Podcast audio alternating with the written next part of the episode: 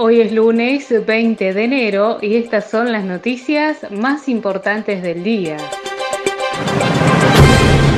El gobernador Valdés retomará su agenda y no se descarta un contacto con funcionarios de Balcarce 50. Además, en el transcurso de los días, reunirá su gabinete para bajar línea. Recibirá a gobernadores de Paraguay, Brasil y otras provincias. Jubilaciones. El aumento de marzo será superior al 11%. La suba que aplicará el Ejecutivo por decreto será una suma fija equivalente al 11,6% para los saberes mínimos. Es el mismo incremento que hubiese correspondido con la fórmula de la gestión de Macri, la cual fue dejada sin efecto. ANSES, cómo inscribirse para trabajar y cobrar el plan Argentina ACE. Plan Argentina ACE tiene como objetivo reactivar la economía y garantizar el acceso a derechos y mejorar el bienestar general. La inscripción se tiene que hacer en cada una de las oficinas de desarrollo social y sucursales de ANSES con turno previo según como estableció el gobierno. Zika. La malnutrición materna agrava la infección. Investigadores del CONICET, Brasil, Inglaterra y Estados Unidos analizaron las consecuencias del virus durante la gestación en casos de restricción proteica. El viernes, en horas de la tarde, un vehículo Fiat Palio gris, dominio JPG 504, guiado por Dardo Sanabria, se despistó a unos mil metros del acceso al establecimiento Las Marías. No hubo heridos, fueron asistidos por tránsito y la policía local. El comisario de la comisaría primera, Sergio Rubén Sánchez, en comunicación exclusiva con Virasoro Virtual, informó que no se registraron delitos de gravedad del fin de semana, pero sí se actúa fuertemente en varios operativos de contravenciones producidas por motocicletas con los escapes libres. Se detuvieron dos rodados y entre ellos a cinco ciudadanos sospechosos que merodeaban zonas calientes de la ciudad. Actualmente están detenidos. Informó que los operativos se van a intensificar y trabajarán en conjunto con la Dirección de Tránsito del municipio para terminar con la molestia que sufren los vecinos de nuestra ciudad. La sensación térmica rozó los 50 grados. En la capital correntina se registró 49,4 grados de térmica durante el mediodía del domingo, mientras que en el resto de la región superó los 43 grados. Un motociclista santotomeño perdió la vida en la rotonda de acceso a Santo Tomé luego de chocar contra un camión Fiat Ibeco con semirremolque. Sucedió el día domingo alrededor de las 16:10 por ruta nacional número 14 y provincial número 94. El camión transportaba harina y era conducido por un hombre mayor de edad. La motocicleta, marca Honda de 125, era conducida por un ciudadano de 40 años de edad de apellido Olivetti. El pronóstico para hoy es nublado con una máxima de 34 grados. De turno, farmacia Vira Soreña.